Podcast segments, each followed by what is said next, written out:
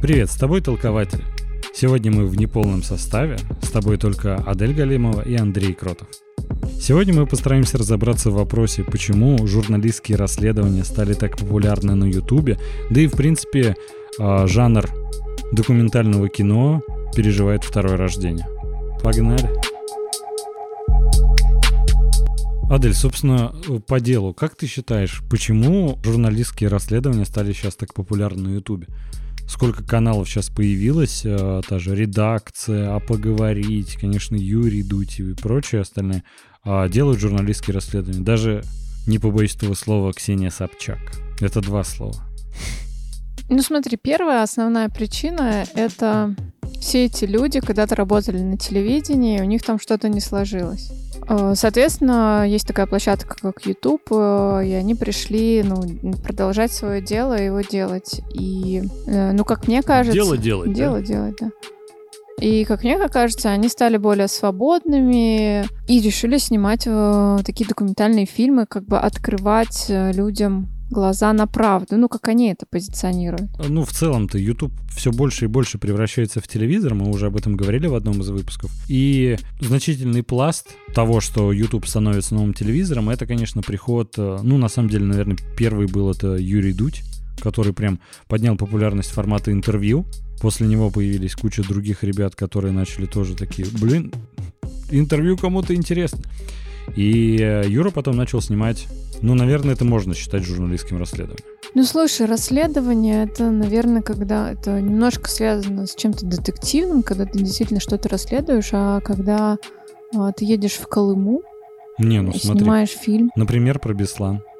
Ну, а, про Беслан хорошо, и то, мне кажется. Конечно, про ВИЧ или там про Колыму, это, ну, вряд ли можно назвать именно журналистским расследованием, это просто какой-то лайф э, документальный фильм. Даже ну да, просто знаю, привлечь внимание, снять фильм. Road movie. Ну, то есть это же все равно документальная работа. Ну да, она документальная. Журналистское расследование, я не знаю, может быть, я ошибаюсь, для меня это когда э, журналист докопался до какой-то правды, которая никому не известна. Ну смотри, давай возьмем, немного продвигаясь по таймлайну. После Дудя появилось э, много каналов, например, редакция с Алексеем Пивоваром. И у них, э, ну, очень часто выходят именно журналистские расследования.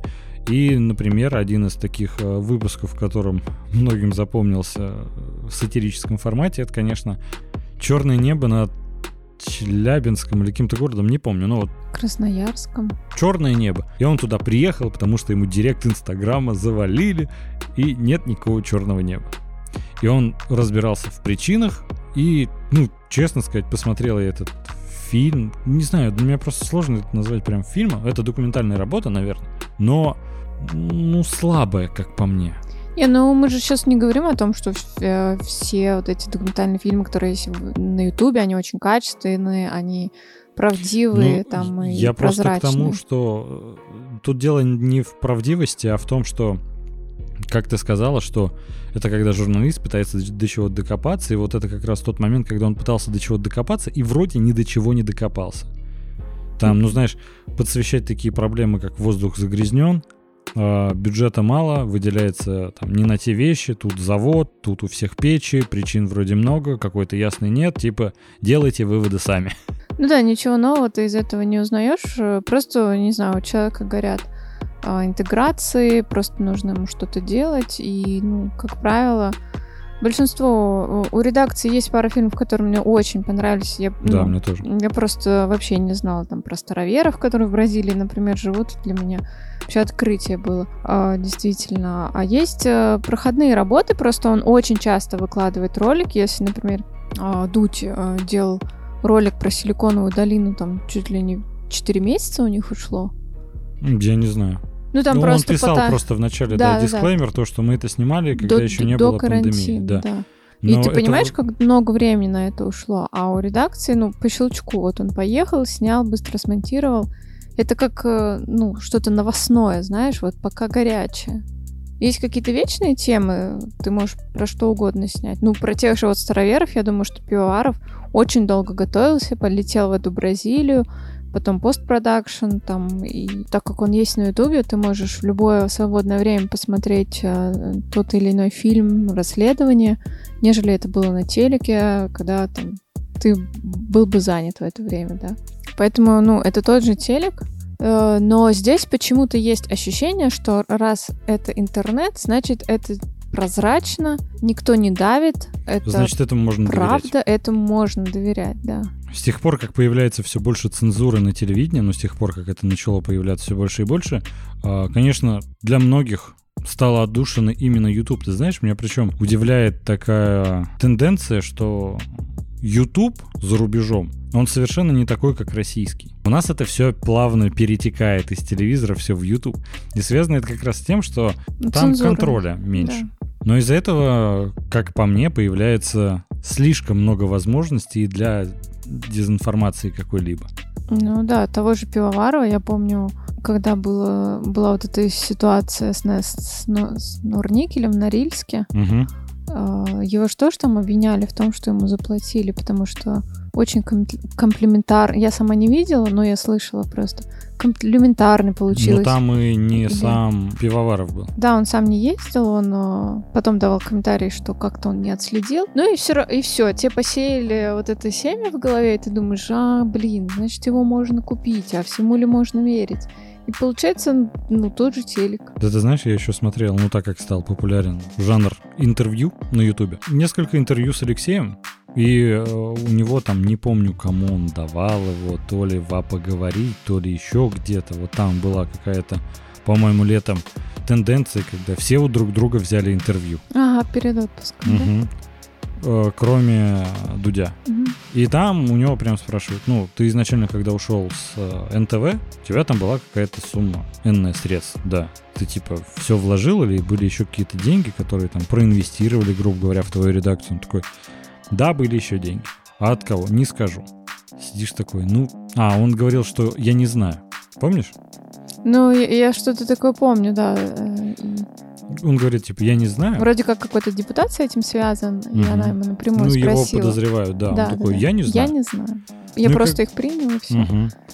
Сидишь, как бы такой думаешь, ну, как бы вопросики как Да. бы есть.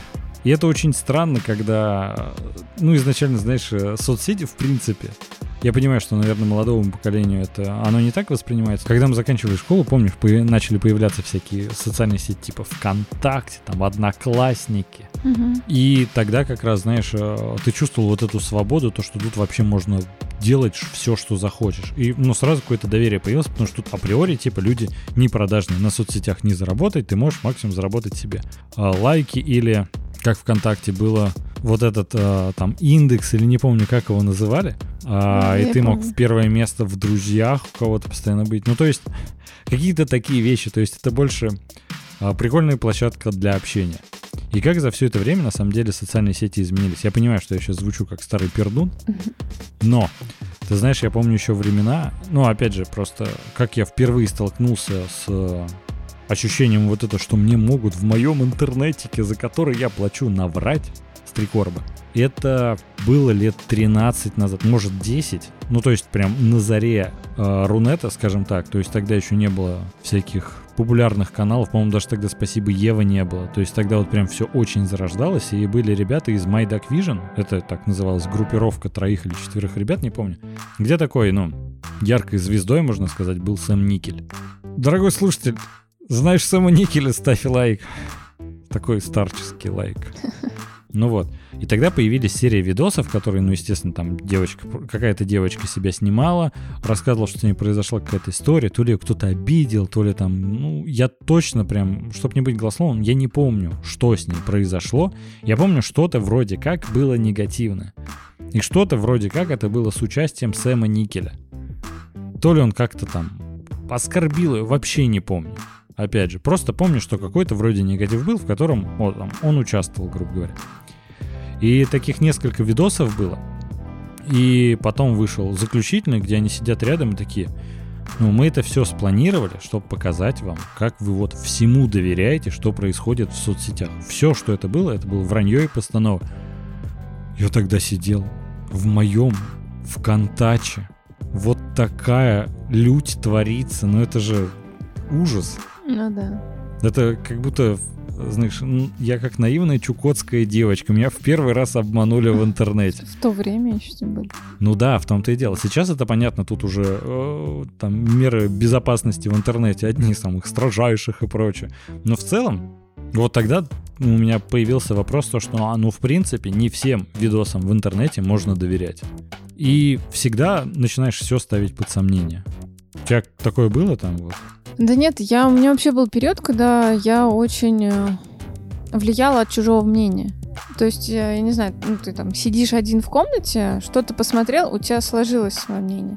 Ты зашел на кинопоиск, например, угу. почита- берешь, читаешь отрицательные рецензии, угу. и такой типа, ну да, да. Ну да, фильм действительно такое, говно. Ну, говно, да, да. Угу. Вот. Или, знаешь, фильм тебе понравился, заходишь, а там оценка 5 баллов. Такой в смысле? Да, я какую-то херню посмотрела. Угу. Никому не буду говорить, что мне нравится этот фильм. Даже вот эти там э, социальные эксперименты же проводились э, в комнате, когда все говорят там, что бумага черная, а она на самом деле белая. И ты угу. там сидишь и говоришь, ну да, в конце ты сидишь и говоришь, да, она черная. Ты знаешь, на этот счет есть старая притча. Давай. Я настолько старый. Давай. Ну и вот. А, когда-то а, давным-давно где-то там в какой-то стране типа отравили всю воду на земле. Всю. Если ее выпьешь, станешь безумцем. И один чувак запасливый собрал всю воду в кувшинах, ну не всю, конечно, но типа сколько там у него было, все собрал, чтобы как можно дольше протянуть в здравом рассудке. И все его друзья и знакомые начали пить воду обычную и сходить с ума.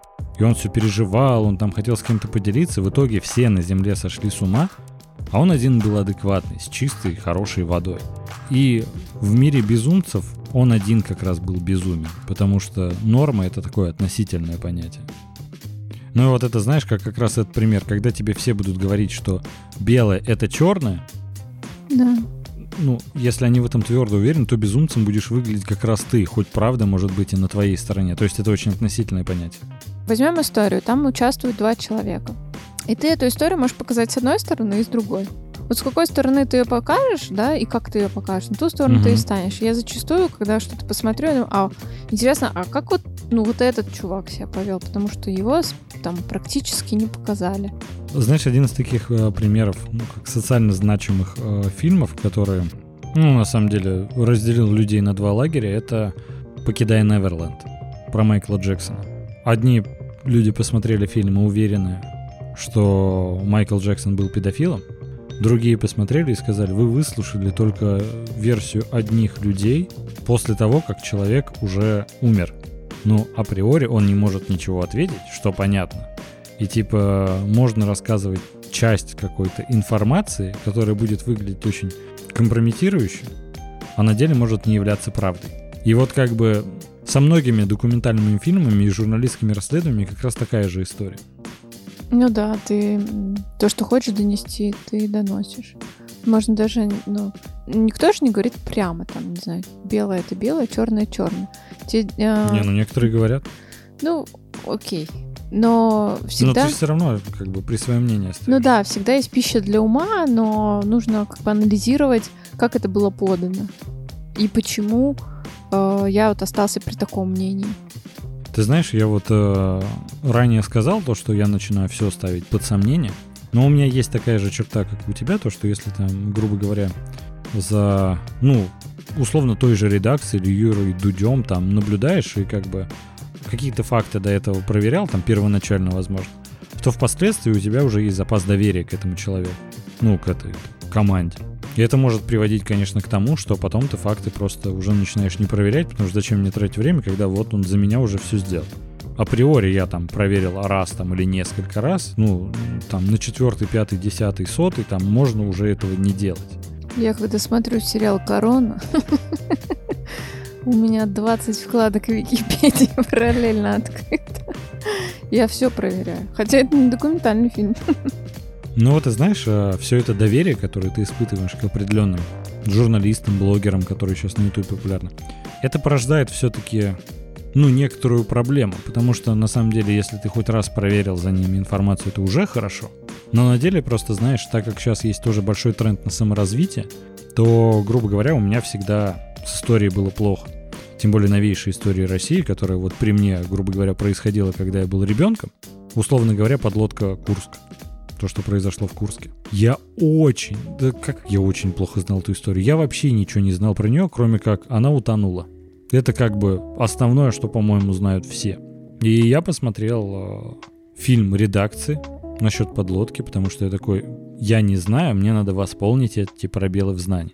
Я посмотрел, это такой супер отличная работа. Я на 110% уверен, что это правда от и до. А вот по- потом сижу такой, а ну... А почему я так да, думаю? с чего да? я это взял? Ну, условно говоря, знаешь, у Вани Усовича э, вышел не так давно стендап-концерт, и там один очень хороший посыл был, он говорил про Навального. Я пересказываю эту шутку только потому, что она уже опубликована. И обязательно посмотрите весь стендап-концерт, он шикарный. Но такой посмотрел расследование Навального, такой, блин, круто. Прям все документы прикрепил, там кадастровые выписки, вот это все шикарно. Ваня говорит, посмотрю потом Юру Дудя. Дудь такой говорит, ну, к Навальному есть вопрос. Я такой, действительно, есть. У меня лично, да, типа, знаешь, не все так очевидно. И потом в разговоре с каким-то другом такой, ну ты же понимаешь, что его на эту должность просто посадили. Он такой, я, конечно же, это прекрасно понимаю. Вот сродни этого просто, грубо говоря, в нас есть пустота, вот этот вакуум, пробелы в знаниях, которые разные медиа заполняют. Да. И ты сидишь такой и думаешь, ну, возможно, это вообще, ну, все эти знания, вся эта информация, которую ты вроде как ну, стараешься изучить, по крайней мере, она вообще ничего по итогу, кажись, не стоит. С другой стороны, ну вот знаешь то, что несколько раз уже учебники э, истории, по которым мы учились, переписали в школе еще. То есть, грубо говоря, там дети, которые сейчас растут, они учат историю России не ту, которую учили мы. И ты сидишь такой, я правду вообще как-то узнаю, то есть, условно говоря. Это прям нужно самому проводить огромную расследовательскую работу. И тут, знаешь, э, как по мне, мы подходим к такой интересной теме. А, знаешь про знаменитое общественное, так сказать, противостояние а, Оруэлла и Хаксли? Нет, да я из них только Оруэлла знаю. Ну, Оруэлл написал знаменитую, очень mm-hmm. всеми любимую книгу «1984». А Хаксли написал не менее великую, на самом деле, работу о «Дивный новый мир». В чем прикол? Они пытались спрогнозировать, как в будущем – а, людей будут стараться контролировать. И на самом деле есть вот сейчас основные противоречия, в чем ведутся. Ну, это не то, что сейчас, по-моему, это уже достаточно давно, но не суть. Оруэлл очень сильно боялся, что людей будут сильно контролировать, держать в узде. То есть, грубо говоря, все книги будут сжигать, а, будут запрещать вообще читать. А Хаксли боялся то, что наоборот, не нужно будет ничего запрещать, никакие книги, потому что э, никто и не будет хотеть читать. Грубо говоря, есть телевидение, тиктоки, инстаграмы. Ну, условно говоря, информации будет настолько много, что человек не сможет узнать, что из этого правда, а что нет. Орел как раз боялся то, что тебе будут настолько дозированно давать информацию, что полностью ты ее никогда и не узнаешь. Многие до сих пор выбирают, типа, «О, дивный новый мир» э, является такой, знаешь, как бы... Более приближенный, да, к, к, к реальности. Да. А некоторые считают, что наоборот Оруэлл больше, более приближенно отобразил современный мир. На деле мне кажется, что правда где-то посередине. То есть, знаешь, условно говоря, у нас действительно есть переизбыток информации, но правдоподобную информацию, мне кажется, нам тоже сообщают дозированно. Понимаешь, о чем я? Ну да, я понимаю. Что как раз эти два подхода, где они не полностью противоположными являются, они друг друга очень сильно дополняют и становятся вдвойне хуже. Я думаю, э, ну, интересно и познавательно знать правду, но меня больше э, удивляет иногда то, как это откликается в людях. Я там против радикализма какого-то. Например, э, история, ну, не YouTube, а Netflix. На Netflix в 19 по-моему, году в начале вышла документалка про Джеффри Эпштейна. Чувак, который ну, там промышлял детской проституцией. А, и очень долго это скрывал, потом его судили, и там вот, а, по-моему, 6-8 серий рассказывают эту всю историю. И, ну, обязательно вот этот фильм ставили то, что с, Трамп с ним дружил. А там, ну, как бы предвыборный такой год. И, ну, потом я смотрела в интернете, там в Твиттере, если говорят про этот фильм, обязательно картинка, где вот он там с Трампом. Угу. И там Трамп фигурирует. Э, и Трампу в итоге пришлось даже в Твиттере написать о том, что э, там я знал этого чувака, он оказался вот таким вот, э, так, такую его сторону, типа, я никогда не знал. Ну, это же тоже манипуляция народом. Конечно.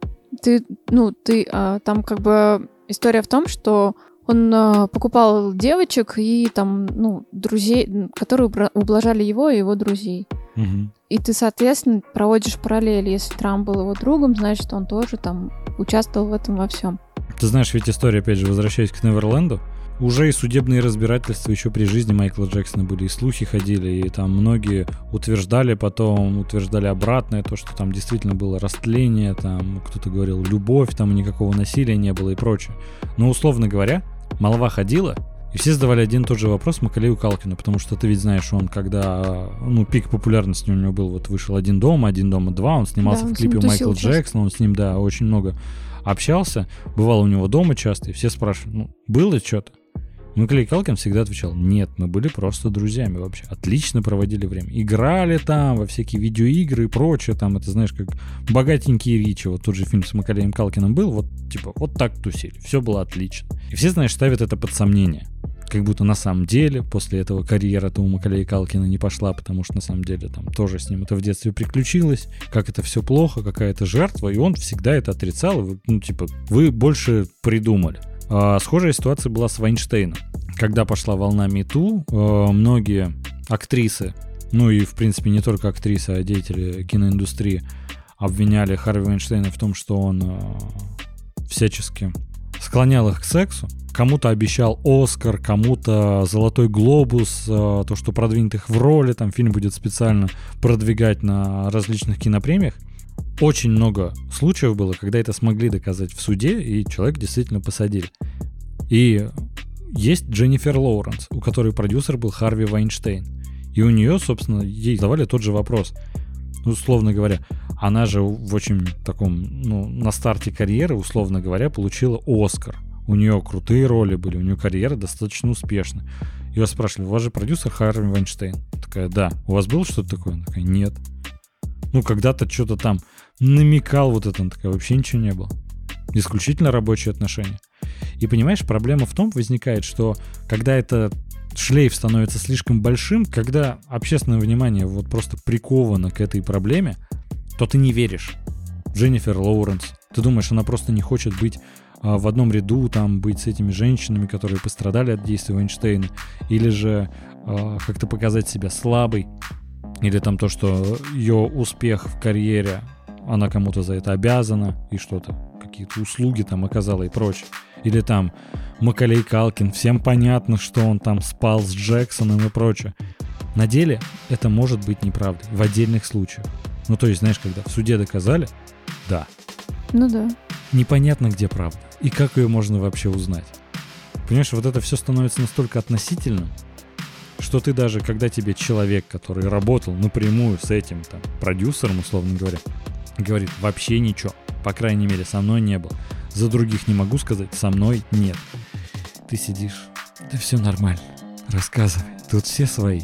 Ну вот это же плохо откровенно. Ну, это, это от, от тебя зависит, раз. насколько ты это воспринимаешь. Вот из недавних историй, я думаю, ты это слышал, я просто, ну, просто я посчитала, что не очень правильно про это писать там в нашей группе и прочее. Не в про... телеграм-канале, да, в инстаграме.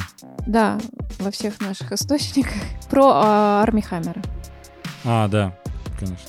А, я, естественно, читаю, и у меня, я, ну, как бы на подсознательном уровне я понимаю, что у меня изменилось отношение к этому актеру. Да, вот ну, есть логично. такое. Хотя ты не хочешь знать этой правды. Ну, хотя, казалось бы, я всегда топила за то, что там Кевин Спейси прекрасный актер. Ну, в первую очередь это актер. Вуди Аллен в первую очередь режиссер. И... То есть у тебя тут произошло то, что ты не смогла разделить. А тут я не смогла а, разделить. Творца и, и я прям... Э, Творчество. Да, мне прям неприятно. И я такая, ну, да и актер он так себе. Потому что я последний фильм с ним посмотрела, «Ребекку» на угу. Netflix. И он такой отвратительный. Я такая, да и актер он так себе, чего вообще за него переживать? Ну, знаешь, что это смещение произошло. Хотя к Арми Хаммеру я всегда прекрасно относилась. Ну, ты знаешь, у меня э, к счастью, не произошло какого-то изменения в отношении Арми Хаммера в качестве именно его ролей, его актерских способностей. То есть для меня до сих пор «Агент Анкл» очень клевый фильм. Я просто теперь понимаю, что сиквела точно можно не ждать. Блин, я за этот переживаю. Зови меня своим именем. Там же вторую часть объявляли. Ну, вроде съемки были, но я не уверен. Сейчас уже все, мне кажется. Ну да, то есть карьера там, понятно, как минимум ближайшие несколько лет она будет захоронена под руинами. Ну да, если его там убрали из какой-то среднячковой комедии с Дженнифер Лопес, то как бы таких, ну, именитые фильмы, мне кажется, тоже будут убирать. Э, знаешь, у меня, в принципе, достаточно хорошо получалось всегда разделять э, творца от его творчества. Ну, человека от его творчества. Условно говоря, я не знаю, правда это или нет, что было с Майклом Джексоном. Я допускаю оба варианта, э, но мне до сих пор нравятся его песни. Я их до сих пор слушаю временами. Но в целом, Кевин Спейси. Очень много обвинений было. Я полностью согласен то, что при странных обстоятельствах эти обвинения рушились. Например, э, ну ты знаешь, да, то, что в принципе его не осудили за все преступления, которые там в СМИ выставляли все эти истории. Ни за одно его не осудили. Ну да, он все выиграл, но он потерял карьеру. Но в целом, один из свидетелей, или не свидетель, а истцов, ну кто иск подавал против него, угу. умер, другой отозвал иск, Да. а, третий не прошел за давностью лет, то есть вроде вина доказана, но просто давно. Ну и знаешь, сидишь, Фрэнк Андреус в деле, да, прям такой.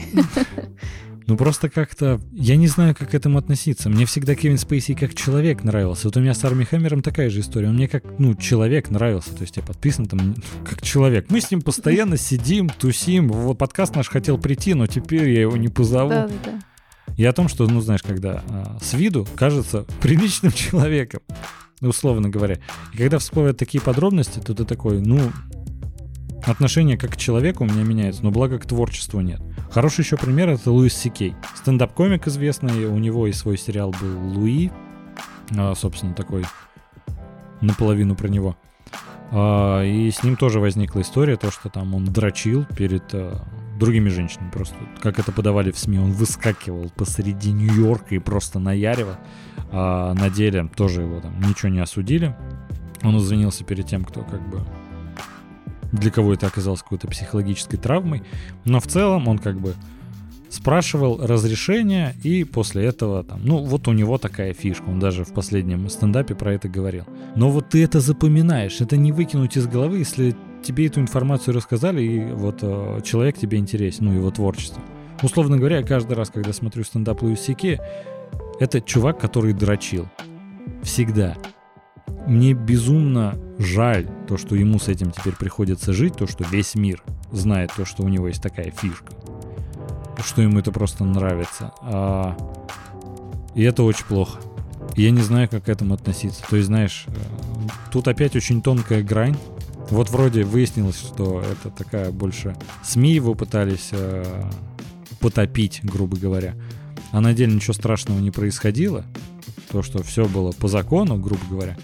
Но на несколько лет у него карьера остановилась, контракты рекламные там и на публикацию, ну, размещение его сериалов на различных сервисах просто ушли.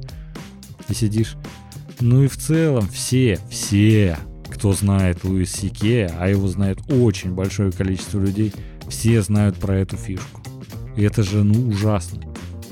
Слушай, я сейчас вспомнила, это, когда были сливы э, фото, вот эти знаменитые фото Дженнифер Лоуренс. Да. И я последующее время, я вот смотрю на нее, она там, ну, вся такая разная, красивая. Мгм. И я не могу отделаться от этого образа, который я видела э, на этих фото, хотя, ну, в этом нет ничего там страшного. Типа, ну вот как-то все-таки отпечатывается. Ну, мы, кажется, далеко ушли от документального кино и журналистских расследований. Но это все-таки, опять же, Загадка Всё. дыры. это все грани одного краеугольного камня. Ну да, насколько мы подвластны вообще этой информации. Ну да, опять же, я тебе и говорю, многие до сих пор уверены, что Кевин Спейси совершил эти преступления. Кто-то уверен, что нет. И тут на самом деле встает достаточно большой вопрос о плюсах и минусах Ютуба. То есть плюсы это понятно, открытая платформа, каждый выкладывает, что хочет, может на этом зарабатывать и прочее, творить по-настоящему. Но возникает и большой минус. тебе он рекомендует контент в большинстве случаев, который тебе нравится. То есть, если ты, грубо говоря, уверен, что Майкл Джексон педофил, и ты посмотрел там Neverland или там э, еще какое-то видео с этими же там, ребятами, э, которые в фильме там приняли участие и рассказывали про то, что было в их жизни, ну как-то начал интересоваться, э, гуглить эту информацию, то YouTube такой, вот тебе еще 100-500 видео о том, что Майкл Джексон педофил. У тебя не остается сомнений. И вот главная проблема, что телек у нас перешел в YouTube. И проблема в том, что эта большая свобода породила на самом деле большие ограничения. В том плане, что, ну, нам гораздо проще э, теперь не то что запудрить мозги, управлять нашим вниманием. То, что обычно, грубо говоря, во времена телевизора ты такой, я не доверяю этому каналу, этой программе, я или переключу, или выключу, потому что выбор у тебя ограничен. На Ютубе у тебя даже, если возникает мысль то, что я не доверяю этому каналу, тебе еще 500 тысяч каналов покажут с точно такой же версией, и ты найдешь, которому ты будешь доверять, чтобы просто, ну, когда у тебя э, есть какие-то сомнения насчет, не знаю, какого-то актера, какого-то громкого дела и прочее, гораздо проще найти тебе будет информацию, YouTube тебе прям будет пихать везде, чтобы только э, в тебе эта мысль укоренилась. И вот это становится действительно страшно. То, что ты даже если раньше ты мог выключить телевизор и сказать, там явно несут бред, я в это не верю, там пойти как-то, не знаю, проверять информацию и убедиться, что там вранье, то тут у тебя просто слишком большое обилие информации. Ну да, и еще ты, наверное, думаешь о том, что раз этого так много... Ну вот давай откровенно. Видео Навального. У многих возникает огромное количество сомнений. У большого количества людей то возникает... Э, ну, они уверены в правдоподобности его видеорасследований. У меня всегда есть сомнения, но честно, проверять всю эту информацию, я потеряю свою работу, свою личную жизнь, я потеряю все на свете, если буду проверять каждое его видео, потому что на это огромное количество времени уйдет. Причем, знаешь, еще постоянно ведь возникает информация, что, к примеру, после расследования Навального, там, опять же, какие-то кадастровые выписки, сразу закрыли к ним доступ и их удалили. Ты такой сидишь, ага, вот, следы заметают.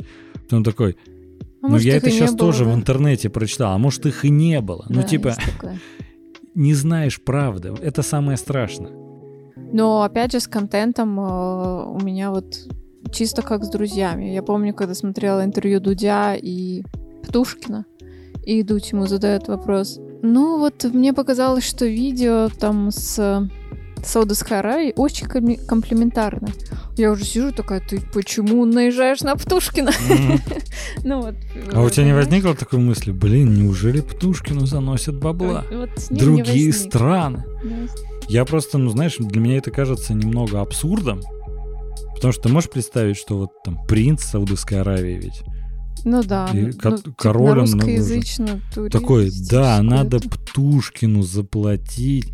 Я прям сижу, ну, понятное дело, это, знаешь, грубо говоря, как э, Обама нам в подъезде гадит, так и король Саудовской Аравии, или принц, не помню кто, э, платит напрямую Птушкину. Ну, конечно, там есть отделы, пиар-отделы, маркетинг, которые привлекают там туристов из разных стран, и, условно говоря, в рамках их рекламной кампании, ну, явное дело, они сейчас занимаются туристическим направлением, то, что э, заплатить какие-то копейки по их меркам э, блогеру, чтобы приезжали туристы из России, возможно, это вполне оправданно, и нет в этом ничего такого. Это, знаешь, грубо говоря, раньше было сложно представить, что кто-то будет платить какая-то крупная компания, чтобы просто какой-то чувак в ролике на Ютубе сказал, вот там, промокод, ссылка в описании, и будет за это получать там угу. сотни тысяч рублей.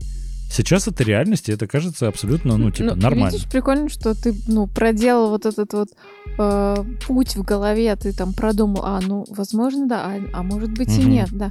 Ну и вот э, с Навальным у меня также, у меня к нему положительное отношение, угу. и мне вообще, в принципе, нравится подача, как он это все делает, там, одни, одни названия чего стоят, и, ну, какой кропотливый труд в это вложен. Поэтому я, конечно же, ну, сомневаешься, но как-то располагаешь к этому. Ну вот у меня всегда есть опасения на этот счет, но знаешь, правды так и не узнать. Ну, mm-hmm. условно говоря, вот насчет э, последнего его видео, наверное, это самый популярный ролик в русскоязычном ютубе, по крайней мере, за этот и прошлый год, наверное. За этот год точно. Я думаю, вряд ли что-то перебьет. Мне кажется, ну вообще это самый популярный ролик. Ну не суть. Если ты сам не проверяешь, а самому проверить весь этот объем информации, который он сообщает, ну крайне сложно. Ты такой, окей, я тогда послушаю, что скажет другая сторона. Другая сторона говорит, нет. Такой, ну, тут даже не проверишь, типа, грубо говоря, от обычного нет, это, ну, ничего вообще не происходит. Чей-то ведь дворец есть, но если тут есть еще какое-то поле для сомнений, то есть определенные вопросы, которые, ну, не вызывают сомнений. Это, конечно же, арест Алексея Навального, который, как все знают, проходит абсолютно не по законам Российской Федерации.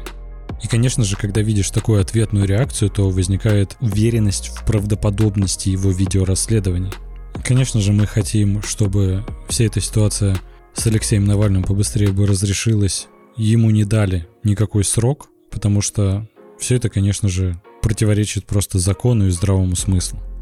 И пугает только, что есть молчание со стороны власти, что не дают какую-то подробную информацию, э, пытаются объяснить все на словах, грубо говоря, не предоставляя какие-то ну, доказательства, опровержения того вот ролику э, ФБК. Конечно, в такой ситуации единственное, что остается, это надеяться, что с Алексеем ничего страшного не случится, и что в скором времени весь этот сумасшедший дом с э, его задержанием и арестом закончится. Возвращаясь к теме видео, есть очень хороший пример у меня из жизни – а, как раз главного минуса Ютуба, о чем я говорил, то, что информационное поле очень забито, и как это может сказываться на людях. У меня есть один э, хороший знакомый, который был очень привержен власти, был настоящим фанатом э, существующей власти в России, и в один момент он э, остался без работы, такой сел дома и э, начал смотреть YouTube. Ему где-то в рекомендациях, то ли в трендах было какое-то видео Навального. Ну, их ФБК. А, и он такой, ну, посмотрю. Такое первое видео посмотрел, такой, да что-то, блин, ну я не верю. Посмотрел потом второе, третье. И у него, знаешь, вот как розовые очки спали. И он такой, так я все время э, как бы боролся не за тех. И потом у него это пошло дальше. То есть, знаешь, тут какая э, схема работает, что человек во что-то верил, нашел ролик на ютубе, где ему сказали, это неправда, вот правда. И он такой, действительно. И э, у тебя как бы пелена с глаз спадает, и ты начинаешь сомневаться в очень многих всем, вещах. Буквально. Да. В итоге доходило это у него до крайности. Он, когда последний раз мы с ним виделись, он мне рассказывал то, что я думаю, что Земля плоская. Он как бы такой, я не утверждаю, что это абсолютная правда, я понимаю, что может быть не так. Я больше уверен, что она не круглая. В этом я уверен на 100%. Он уверен, что э, космоса не существует. Что вот все марсоходы там, все спутники, это все видео в интернете. И это становится даже немного страшно, когда человек ну, какие-то такие базовые вопросы ставят, ну, базовые, э, базовую информацию ставят под вопрос. Вроде, на самом деле, это неплохо, ставить что-то под вопрос. Но он пытается где-то найти истину не в других статьях в интернете, но я боюсь, что он может просто найти, которые будут подтверждать его ну, да, теорию. релевантные. И доходит до того, что он такой, да и вообще э, Мадонна предсказал на Евровидении в 2019 году коронавирус, и рептилоиды существуют, и Землю вообще заселили. Я такой слушаю, блин, чувак, я не могу тебе ответить на все вопросы сейчас, вот когда тебе сходу это накидывают. Я могу, ну, поделиться своими аргументами за против, но в целом, типа, надо гуглить ну, какой-то источник информации. Условно говоря, знаешь, ну, для нас сейчас гуглить, это как раньше, ты не знаешь значение какого-то слова, ты открываешь словарь и смотришь его значение. А сейчас ты ставишь под вопрос этот словарь. Есть ли вообще такое? То ли оно означает, как я думаю. И доходило до того, что он такой, я уверен, что а, настоящий Путин давно умер, а сейчас это все его, ну, не клоны, но просто люди, которые на него очень похожи, двойники. Я такой, как это может быть? Он такой, просто его заменили в определенный момент. Когда он умер, заменили на другого Путина. Такой, а зачем? Такой, ну, чтобы у власти оставался Путин. И такой, ну, ты понимаешь, что сейчас в общественном, в обществе есть резонанс насчет того, что Путин очень долго у власти. Тебе не кажется, что если есть какие-то люди, которые обладают такой большой властью, что им было бы проще посадить какого-то другого человека? А как они могут управлять? И такой, так это ж не Путин, а его двойники. Это другой человек с похожей внешностью. У них сила только на похожую внешность. Да. Управление похожей внешностью.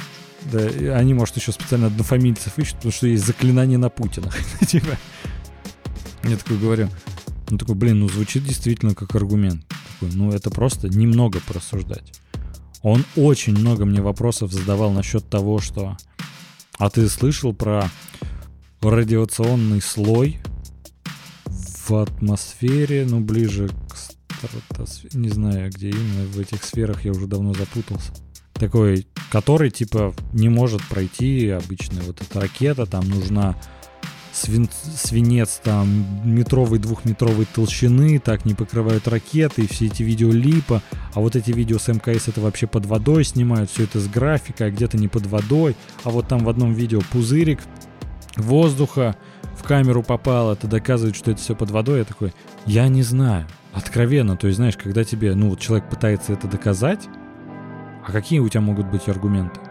Да ну, посмотри другое видео с доказательством. Ну да.